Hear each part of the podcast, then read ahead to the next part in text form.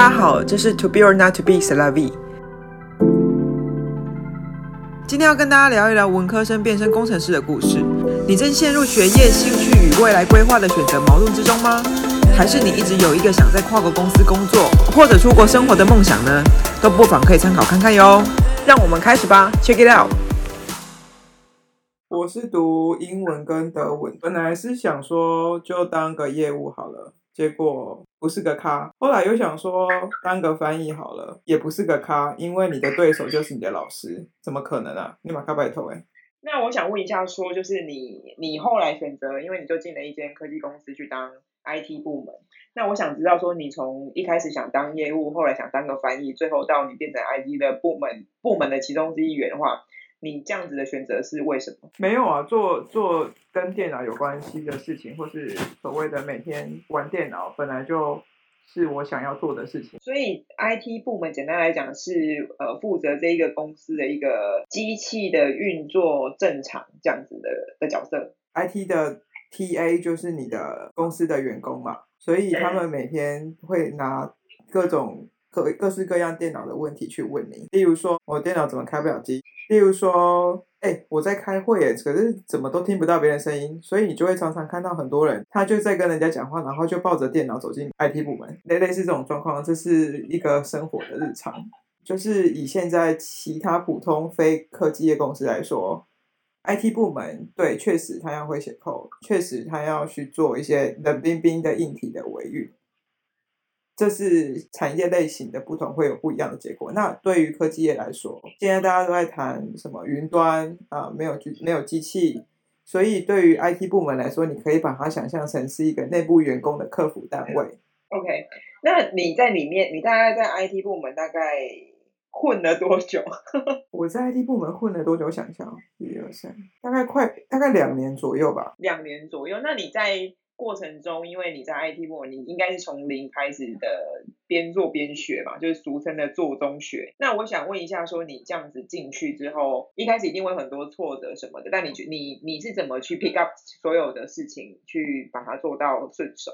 我记得印象很深刻，我踏入 IT 部门的第一天，我同事们就拿了一张纸跟一台电脑给我，他就说重灌吧，你应该会啊，这很简单的。结果我真的不会，因为我我 我以前重灌都是叫别人帮我弄的，我从来没有学过。那后来我就自己去上网 Google 啊，立刻转头去 Google，然后这边找找找找，然后重重灌是什么意思什么的。所以我觉得最重要的重点是你不要害怕去面对一个你不会的东西。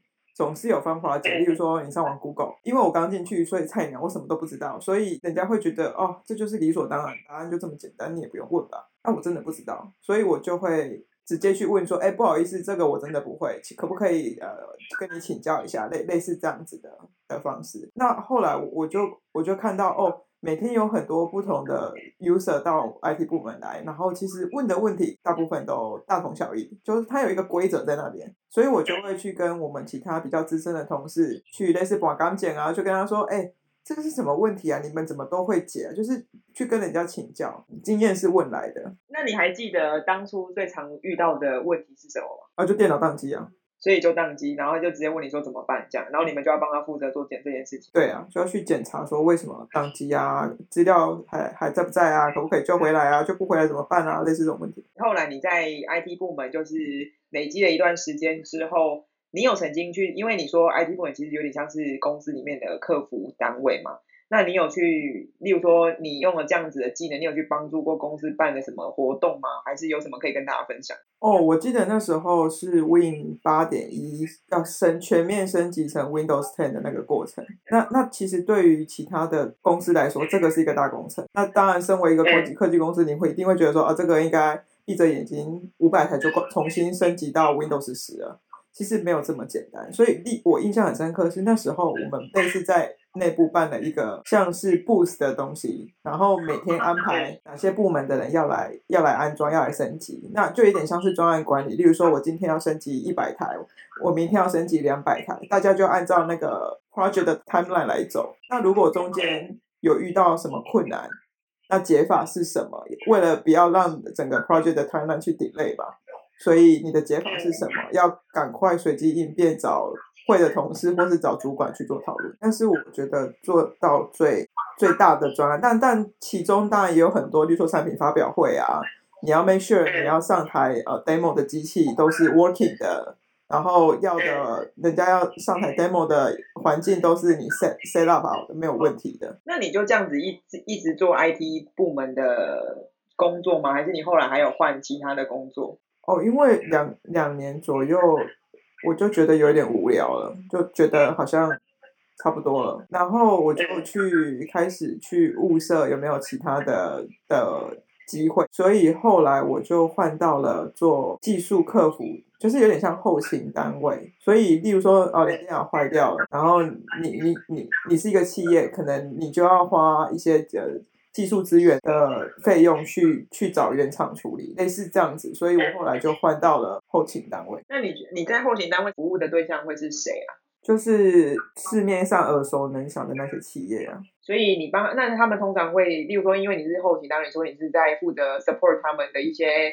技术问题吗？还是你是 support 他们的什么问题？都是技术问题啊，都是架构的问题。例如说你，你你本来在 IT 部门做的是 end user 的呃一个服务，好，其实你也帮他处理叫做技术问题嘛。那当你今天到技术服务部门好后勤单位去，你面对的是企业的客户，那企业的客户他们会带给你的问题可能会是范围比较大。例如说，我今天呃升级到 Windows 十之后。我大部分的电脑都出现了什么样的错误？所以是一个全面性。那当当时你的压力其实就会蛮大的，因为可能你给他们的一个建议或是一个方式，会影响到很多的东西，会影响到很多的人跟很多的机器。所以简单来讲，如果用一个比较商业的方式来说的话，其实你的公司从 B to C 变成 B to B，对不对？你如果要这样讲，OK，To C 就是我我我公司内部的同事，To B 就是企业级的客户，对。那你这样子的话，听起来又是另外一个领域的东西了。所以你刚刚有讲到架构这个东西，所以变成是说，其实你又在从头学了一一次你在新工作的岗位上面的工作内容吗？对啊，其实是从头学，因为这个工作要的是你有很 solid 的基础，你你能理解客户一开始跟你说哦，例如说我 AD 怎么样，哈，例如说我 Exchange Server 怎么样。你要很清楚的知道说，OK，那这个大概会是什么问题？你可能没有办法很100%的告诉他们说解药是什么，没有人可以这样做，所以你要很清楚的判断说，OK，那听到这个问题，我应该去找什么解药给客户。那会转到这个后勤部门，是因为有一天我在电梯遇到了这个后勤部门的一个 manager，他就问我有没有兴趣。那当然，我就跟他很直白说，我真的什么都不会，但是我愿意学。那你会觉得说，像这样子的，从一个 IT 部门的一份子到你可以变成是一个后勤单位工程师的一份子，你觉得？这会是一个对 IT 部门来讲，他们如果想要转换跑道的时候，也是可以尝试的。可以尝试啊，但是必须得说，做技术客服或是做所谓技术客后勤单位，生活非常苦。就像我讲的嘛，尤其对我来说，我是一个文科出身的，我根本不懂这些东西。所以，当然是推荐。如果你对这个有兴趣的话，就推荐。但是你必须得 overcome 那一段很很磨练的过程吧。那你在就是当 support engineer 这段过程中，你有遇到什么是你现在难忘的经验吗？我记得那时候人家也跟我讲，因为去 IT 人家就叫你重灌嘛。那去一个部门，新的那个部门的第一天，他就问我 AD 啊、DNS 啊，我想说这是什么东西，我完全听不懂。所以那时候我采取的方式是，也是跟他拼了嘛多带这样子。我就每天上班有空就看看书，然后。那那时候我我觉得很幸运，我遇到一些很好的同事当 mentor，所以他也会在很忙的每一天的结束，例如说留一两个小时跟我 go through 我所有的 study plan 跟我的 checkpoint，所以这是我印象比较深刻的就是，哎，真的有长辈愿意把他的经验分享给我。想问一下你在 support engineer 当了几年？嗯，我当了大概一年左右吧。所以你在当这一年中有没有像刚刚有问到说你？在 IT 部门的时候，其实你有 support 一些大型的活动。那你在这个 support engineer 的角色的时候，你有遇到哪一些是你觉得哇靠，那真是一个超级大的挑战，然后到现在此生难忘这样？我觉得遇到最印象可能深刻的就是我 support 的第一个 customer case，就是客户要做一个 Windows update，做批次的 Windows update，然后他们都遇到了类似的错误，然后就没有办法更新上去。我我觉得印象深刻原因是我现在想起来那个问题真的非常简单，但是我第一个 case 我真的解了一两个月解不出来。我现在想到，我为什么那时候到底会花这么长的时间解决一个这么简单的问题？所以，如果以给你一个评分标准啊，一分到十分，你觉得当你现在回过头来看这个问题的难易程度的话，一分到十分，你给他几分？一分呢？真假这么简单？OK，所以你现在如果你以前的同事听到的话，真的也是会笑出来。你就是觉得那个时候减了两个月，可是你却只有你觉得觉得现在只有一分的困难度。对，真的是只有一分而已。那我想问一下，说你因为你在这个公司，其实你在里面担任很多角色，那最后就会进入到你现在的这个角色。那呃，稍微前情提要一下，就是说你其实现在这个角色其实是进来做了也三年多了嘛，对不对？差不多。那这个角色，因为你现在是在国外嘛，所以就是透过远端的方式去访问你。可以好稍微聊一下，说你现在在国外的这个角色，一样都在同一个公司，可是这个角色是担任什么样的 title，然后做的是什么样的工作？嗯，做过 IT，做过后勤 support，我现在是到前端去面对客户，是一个 pre-sales 的概念。那我为什么会想要出国？是因为我觉得其实自己也学外文，一直想要圆一个，例如说不要花父母的钱，我就出国深造的一个概念。所以我就告诉自己，我有一天不要花任何人的钱，花我自己的钱出国。去 apply 这个位置的时候，你是怎么样的面试的过程？印象最深刻就是其中一关是跟我的现任的老板。那因为你一平常都在台湾，所以你你根本没有一个外语的环境。那这个老板刚好讲话非常快，那一关是我印象最深刻的。你必须要可能你你不不会，你就要叫他就是就是跟他讲，你可以再说一次吗？我呃，你的意思是什么什么什么吗？让你自己可以拖的一两秒的时间，可以去思考他到底要问什么。所以你的面试是就是跨海的一个线上面试。这种公司的面试，它都会有一个 template，就是他会发一个呃 interview 的 invitation 给你。那副档里面就会讲到说，他期待你在这边，例如说做一些 role play 啊，或是做一些呃经验分享、专案的经验分享等等，他都会先告诉你。那像你这样过了五关，你的五关大概从第一关到第五关大概是哪些内容？第一关跟第二关都是跟台湾的主管，那其实不外乎就去问一下你为什么想要投这个工作啊？你你你觉得你可以在这份工作做到什么？那我想问一下，就是说，因为这一份工作已经算是你的第三份工作，所以想知道说，你觉得在第三份工作的面试的时候，跟你在第一份工作当你是一个社会新鲜人的时候面试的一些内容，呃，一些问题会是一样的吗？还是其实差很多？差很多，因为你社会新鲜人。他他只会问你说，你有没有呃打过工啊？你怎么面对挫折啊？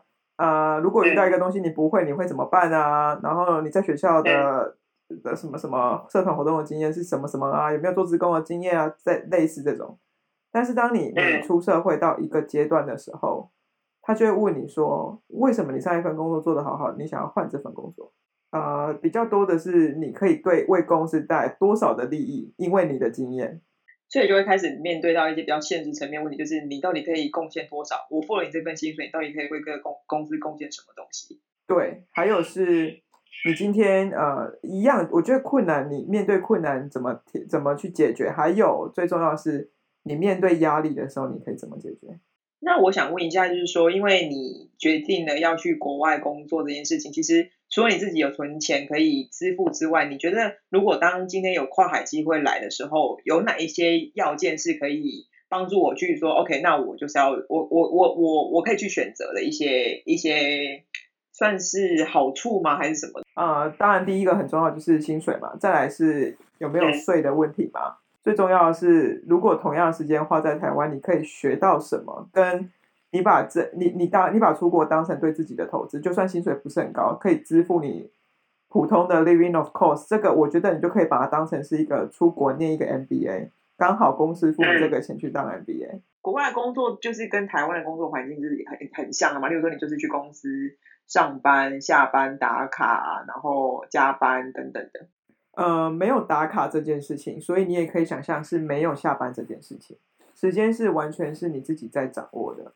那国国外的风气，国外的风气是他非常注重上下班的，就是你下班就是下班，你不要再看东西。但是因为亚亚洲人的心态都会比较怎么样，奴性嘛，奴性比较重，所以你你永远会觉得。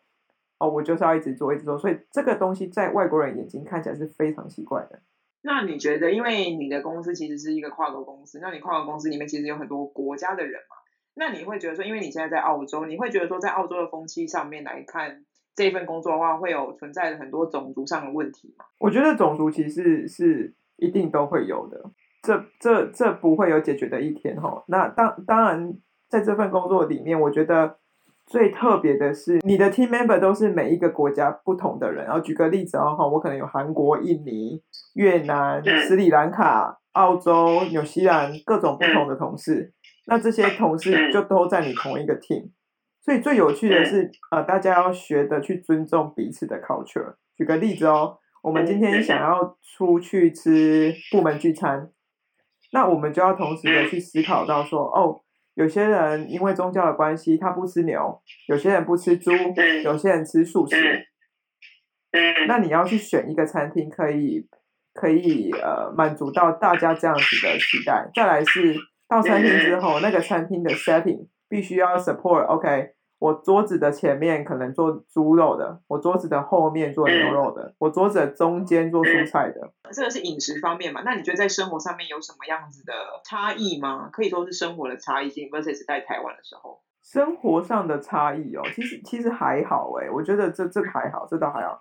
除了是你可能没有办法出门就可以逛夜市啊，因为。这里就是很早下班嘛，例如说五点以后，所有的所有的店都关门了，这是真的哈，连连你可能只剩下一些很很很难吃的 Uber Eats，但是在这里生活，因为东西都很慢，没有所谓二十四小时的东西，所以你变成你必须要去 compromise，东西就可能这么慢，你要等就是得等，你没有任何申诉的方式，不像在台湾哦，看到他一个不爽我就打就是市府专线，我就去投诉了。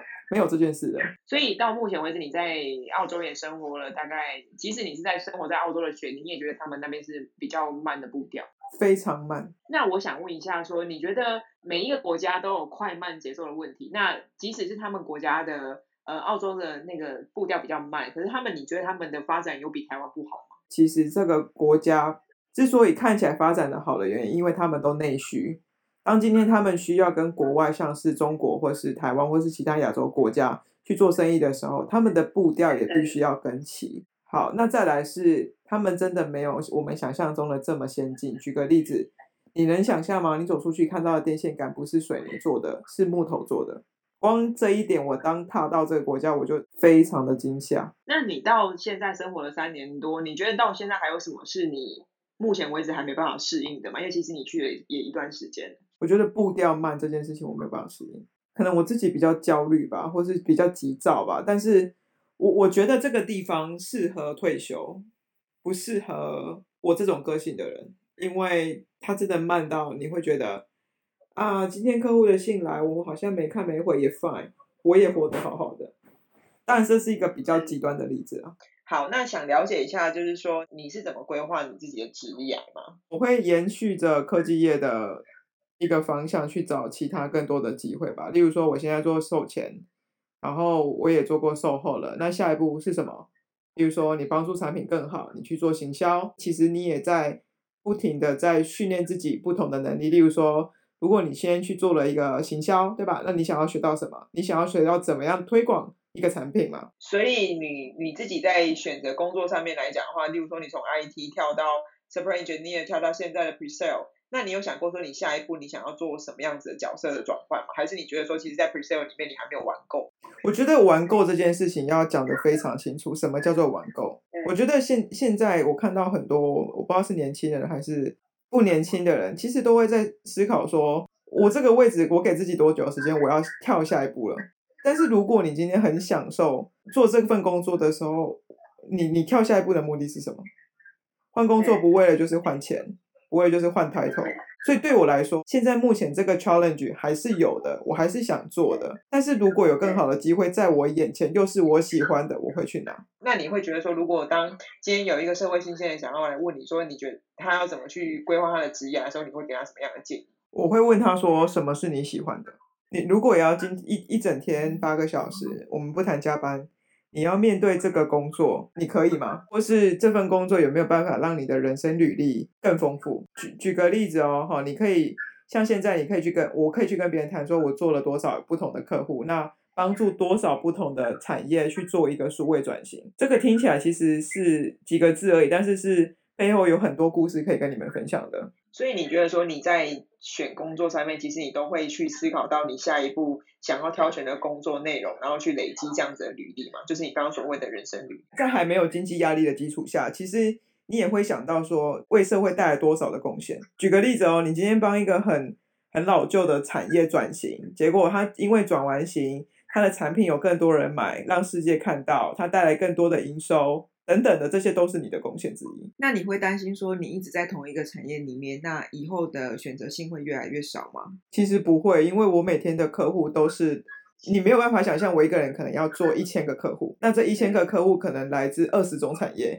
所以不管今天他是卖灵骨塔的，今天他是卖房子的，他今天是卖保险的，或或是他今天是卖农产品的，这些都在你的客，都是你的客户，所以你你是从。